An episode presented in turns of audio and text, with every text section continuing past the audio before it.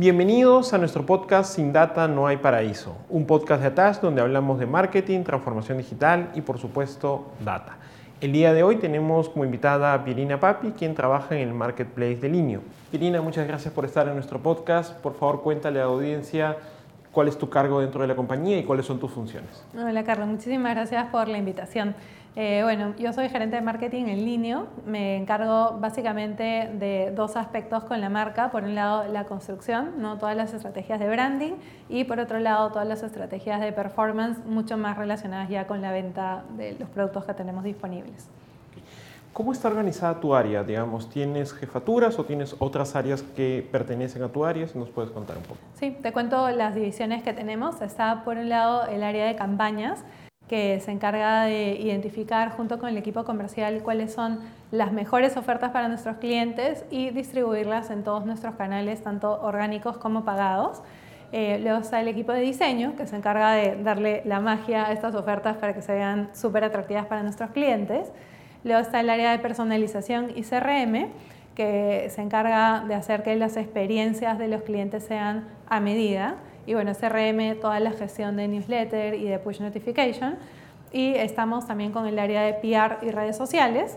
Y finalmente un área de partners que se encarga de todas las alianzas bancarias y no bancarias eh, con el objetivo de poderle dar mejores beneficios a nuestros usuarios. Me gustaría profundizar un poco en el área de personalización y CRM. Digamos, no es muy común. CRM sí es muy común, lo he visto en muchos e-commerce, digamos, pero no necesariamente el área de personalización. ¿Qué es lo que hace? ¿De qué se encarga? Si pudieras profundizar un poquito más en, lo que me contaste. Sí, es un área bastante nueva. Este, como dices, no es usual encontrarla en muchos negocios. El área de personalización tiene como función principal encontrar cuáles son los espacios que vale la pena personalizar para que cuando el cliente entre en contacto con la marca encuentre realmente los productos que necesita en ese momento. Entonces, por ejemplo, personalizamos los banners que están en la web o en la aplicación, personalizamos los carruseles de productos que pueden estar apareciendo, em, los espacios de los newsletters. Entonces, hay una serie de ubicaciones que para nosotros son claves de, de, ir cambiando en función a lo que el usuario está necesitando.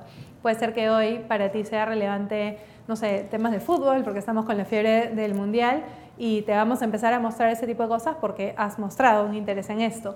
Pero puede ser que el día de mañana te entra una afición por la cocina y empiezas a buscar, eh, no sé, línea blanca o accesorios y te vamos a empezar también a acompañar con productos que sean afines a lo que en ese momento tú estás buscando. Entonces, es un área para nosotros muy importante porque nos permite realmente, al dar esa experiencia personalizada, incrementar de una forma muy importante la conversión y por lo tanto vender más. Así que es, este, es, es relativamente nueva, pero con mucho potencial dentro de nuestro negocio. Perfecto. ¿Qué tecnología están utilizando para esta personalización? Nosotros usamos hace ya varios años Dynamic Yield, es nuestro socio para personalización. Hay dos tipos de personalización. Está la personalización, digamos, de tú eres Pirina Papi y esto es tu histórico de compras y en base a eso te puedo recomendar algo. Y hay el de el no identificable, digamos, que es lo que tú dices. Utilicé tu buscador, busqué camisetas de fútbol y asumes que estoy en modo fútbol y comienzas a personalizar. ¿Trabajan ambas? Sí, trabajamos ambas. Eh, para nosotros es importante aprovechar la, información y es algo que, bueno, todas las empresas que, que trabajan eh, con, mucha información, sobre todo los e-commerce, valoramos mucho ¿no? de, este mundo. Y en la medida en la que elegimos los atributos que sabemos que pueden generar mejores conversiones, pues es que encontramos estos momentos claves de, personalización, pero usamos, digamos, este, información de distintos momentos de, de interacción del cliente algo que conversábamos justo antes de comenzar, que si algo tiene línea como marketplace por la cantidad de transacciones y la cantidad de partners que maneja, es data. Deben tener muchísima data. Eh, esta data ya está junta en un repositorio y cómo han venido trabajando esto. Es algo que es un proyecto nuevo, es algo que ya viene consolidado. Si nos puedes contar un poco acerca de eso. Sí, claro. Eh, bueno, como todo marketplace, eh, la data está disponible en abundancia, este, hay un mar de información y creo que lo importante es saber navegar en este mar. Eh, en nuestro caso, la información se adquiere desde distintos sistemas y sí se consolida en visualizadores para que finalmente los equipos puedan consumir de forma ordenada. Priorizamos este, ciertos indicadores que para nosotros son importantes de ver en el día a día y hay otros que sí monitoreamos con menor frecuencia, de repente cada mes o cada trimestre, porque no son tan gestionables en el corto plazo. Entonces, depende un poco de qué es lo que se quiera hacer, pero en general, como dices, o sea, la información es muy abundante y es importante saber primero qué necesitas para elegir los datos correctos, ¿no? Y a nivel de data del cliente, me comentabas justo antes de comenzar que ya han podido consolidarla, que no solo tienen la data del usuario de Linio, sino ligado al grupo Falabella, para que no los tengan, para quienes no lo tengan claro, eh, hace algunos años, de hecho, el grupo Falabella terminó comprando Linio, entonces, eh, ¿nos puedes contar un poco acerca de esto? Sí, de hecho, eh, uno de los principales atributos del grupo es ser un ecosistema y como ecosistema nosotros eh, conocemos mucho de los clientes, conocemos de los distintos puntos de contacto por los que han pasado y aprovechamos ese conocimiento para poderle dar al cliente la mejor experiencia posible, en, mi caso, a través del marketplace. Em, entonces sí es una información que creo que, hace muy poderoso al grupo en el sentido del conocimiento del, del usuario y que finalmente revierte en una mejor experiencia para el cliente. Entonces creo que es súper positivo contar con esta información y tenerla consolidada, ¿no? Para que justamente puedan haber buenos usos de la data y dar las experiencias adecuadas a, estos clientes. Perfecto. Hablemos un poco de otra de las áreas que sería la de campañas. Entiendo que, de hecho, como la mayoría de startups, la parte de las campañas, el manejo de la publicidad, digamos, está eh, in-house. Eh, usan Google, usan Facebook, digamos, es, justo hablábamos antes, es como un duopolio. ¿Y qué otras tecnologías o qué otros proveedores están utilizando eh, ustedes también? Em, sí, bueno, el equipo de campañas ven no solamente, digamos, la parte visual de, de crear las campañas, sino la parte de performance. Eh, definitivamente Google y Facebook son dos partners muy importantes, pero trabajamos eh, también eh, a nivel de canales con, por ejemplo, Criteo para retargeting, con RTV que también hace retargeting. Tenemos también todo un programa de afiliados donde hay una serie de empresas y de influencers que participan del programa de afiliados, em, que también es un canal que, fomentamos bastante. Y, bueno, luego ya están un poco los, los canales orgánicos, ¿no? Pero eh, para nosotros sí es importante diversificar, o sea, si bien hay canales que son muy potentes, que sabemos que pueden lograr escalar mucho eh, a nivel de, alcance y, de conversión, sí es importante, creo, como negocio, el, ir probando distintos canales que te pueden sumar en, en, este plan que vas a armar para performance en general, ¿no? Entonces, eh, digamos, en mi experiencia en distintos negocios, creo que es importante siempre probar e ir diversificando tu inversión. ¿no? Perfecto.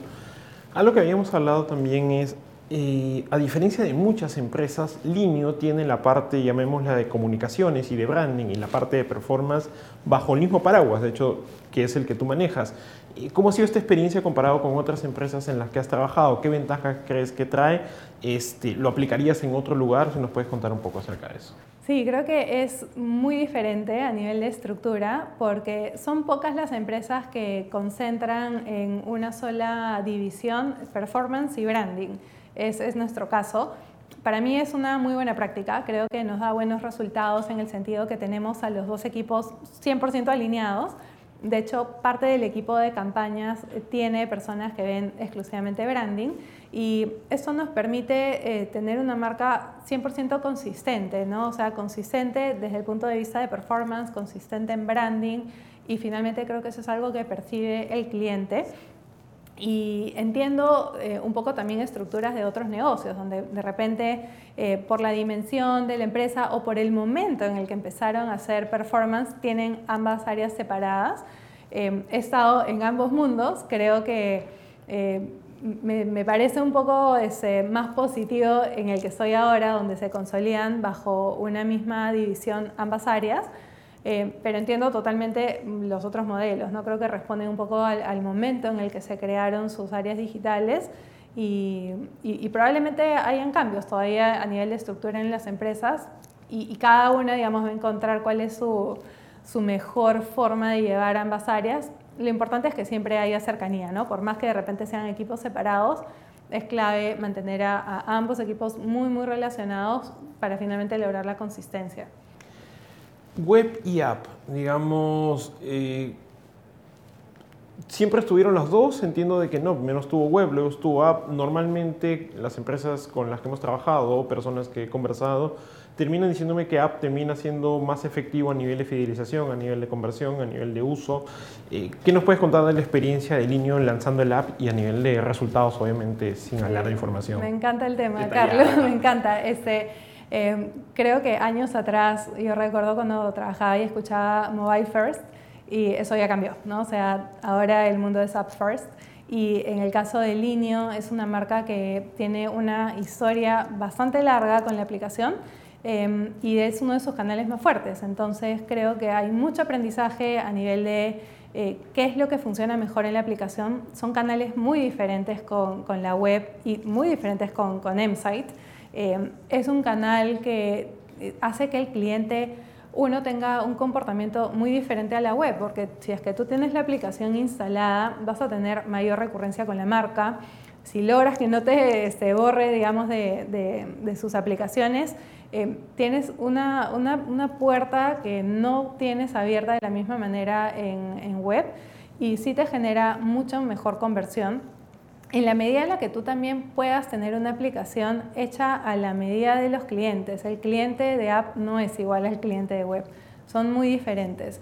Em, un cliente de app tiene mucho más recurrencia, no puedes mantener una campaña con el mismo tiempo de exhibición que la tienes en web, porque vas a sentir que está viendo lo mismo. El cliente de app para mí adapta mucho de conductas de redes sociales. Y en redes sociales tú entras y a los dos segundos ya hay algo diferente. Eh, hay formatos diferentes, hay mucha inmediatez y eso es un poco también la expectativa del cliente en una aplicación de comercio electrónico. Entonces, em, es un canal que a mí me encanta, le vemos muchísimo potencial, este, de hecho nuestras estrategias siempre están pensadas, digamos, a nivel campaña obviamente hay un paraguas, pero hay estrategias diferenciadas para app y para web, porque somos muy conscientes de la diferencia de este usuario también. Para terminar, los e-commerce, el Linio dentro de ellos es un crecimiento exponencial durante la pandemia. ¿Cómo fue este crecimiento para ustedes y cómo se adaptaron? ¿Cómo pasas pues de tener X cantidad de personas a tener tres veces más para poder cubrir estas necesidades? Si nos puedes contar un poco. Sí, creo que fue, digamos, dentro de obviamente lo, lo, negativo de ese momento, este, hubieron unos crecimientos inesperados en el comercio electrónico, en nuestro caso también lo vimos. Eh, nos tocó, por un lado, entender cuáles eran las categorías que no teníamos 100% eh, conformadas, constituidas, trabajarlas y poderlas poner a disposición del usuario, sobre todo te diría al inicio de la pandemia, cuando había que, que entender que las necesidades también habían cambiado a nivel de consumo. Entonces nosotros estábamos muy enfocados en tecnología, Em, y, claro, hubo mucha demanda no solamente de tecnología, sino de otras categorías que nos tocó desarrollar y lo hicimos muy rápidamente, la verdad. Em, eh, digamos, el crecimiento nosotros lo hemos manejado con la rapidez que nos caracteriza como, digamos, ADN de negocio. Y, creo que fue clave la interacción entre las áreas, ¿no? Teníamos eh, comités diarios con todas las áreas para ver si es que estábamos realmente alineados en todos los puntos, ¿no? en operaciones, en comercial, en marketing, en atención al cliente y de esa manera coordinada realmente lograr el crecimiento que veíamos que estaba ocurriendo en el mercado. Entonces, creo que, fue clave la, cercanía, la rapidez, la, fluidez de la comunicación entre nosotros. Y creo que eso fue, es un poco nuestra herencia startup, ¿no? Es el tipo de, de trabajo eh, que disfrutamos porque nos gusta mucho la rapidez. Entonces, mm, digamos, fue una época difícil en muchos sentidos, hubieron muchas restricciones logísticas, sobre todo al inicio, pero también fue un momento de demostrarle al cliente que no estaba acostumbrado a comprar por internet, que podía tener confianza, ¿no? que podía realmente probar, em, darle las facilidades para que obviamente si tuviese que hacer una devolución o lo que fuera, tú pudieras hacerlo con simplicidad y creo que muchos de los clientes que probaron por primera vez e-commerce en ese momento tuvieron una buena experiencia y se han podido mantener en el canal. Eh, vemos que también muchos regresaron al canal tradicional a piso, pero digamos hay ciertas categorías que sí son mucho más afines a, la experiencia física y entendíamos que eso iba a ocurrir, pero para nosotros ya que el cliente haya tenido ese contacto con el comercio electrónico, nos da la cercanía suficiente para luego poderlo recontactar y tener estrategias de, recuperación de estos usuarios. ¿no? Entonces, fue un, momento de muchísimos cambios y, y creo que lo supimos manejar de, de, una buena manera gracias a este trabajo en equipo. ¿Cómo fue el nivel de adaptación de tu área? Pues igual conversábamos antes de iniciar esto de que pasaste de ser un área de 6, 7 a un área de 20, 21 en un periodo muy rápido. Esto implica que tuviste que tomar muchas decisiones de vamos a hacer esta área y vamos a hacer esta. ¿Cómo pudiste o qué hiciste para poder encarar todos estos desafíos a la velocidad que se necesitaba también? Y, sin vernos en persona, ¿no? Aparte. Sumado eso, sí. Claro, este, las áreas crecieron, mi área también, y, y, no podías, este, digamos, una vez que contratábamos a las personas, no había esos espacios físicos para poder realmente este, conocernos más allá del trabajo. Entonces creo que sí fue importante el mantener un contacto muy frecuente. Nosotros usamos este, Teams y la verdad es que somos muy activos, tenemos distintos grupos para la comunicación. Entonces creo que ese contacto, el hacer que realmente las personas se puedan integrar rápidamente fue muy importante. Em, también la verdad es que somos una eh, empresa muy abierta a probar, entonces eh, siempre hemos querido que las personas que llegan y que traen probablemente ideas nuevas puedan aportar, puedan hacer experimentos. De hecho, dejamos de tener el, rol de growth hacking, que era un poco también lo que conversábamos, pero ese mindset se mantuvo en todas las personas y la gente que ha llegado para complementar el equipo también tiene esa apertura a hacer pruebas y, encontrar nuevas formas de, llegar al cliente de la mejor manera. Entonces, creo que la comunicación fue clave en ese momento de crecimiento y de adaptación. Em, y es algo que hasta el día de hoy mantenemos, ¿no? el, contacto muy fluido y la apertura con, con, todos los equipos, ¿no? con todas las áreas que conforman, en este caso, marketing. Perfecto. Pirina, muchísimas gracias por venir a nuestro podcast y hasta otra oportunidad. Nada, muchísimas gracias a ti, Carlos. Un gusto.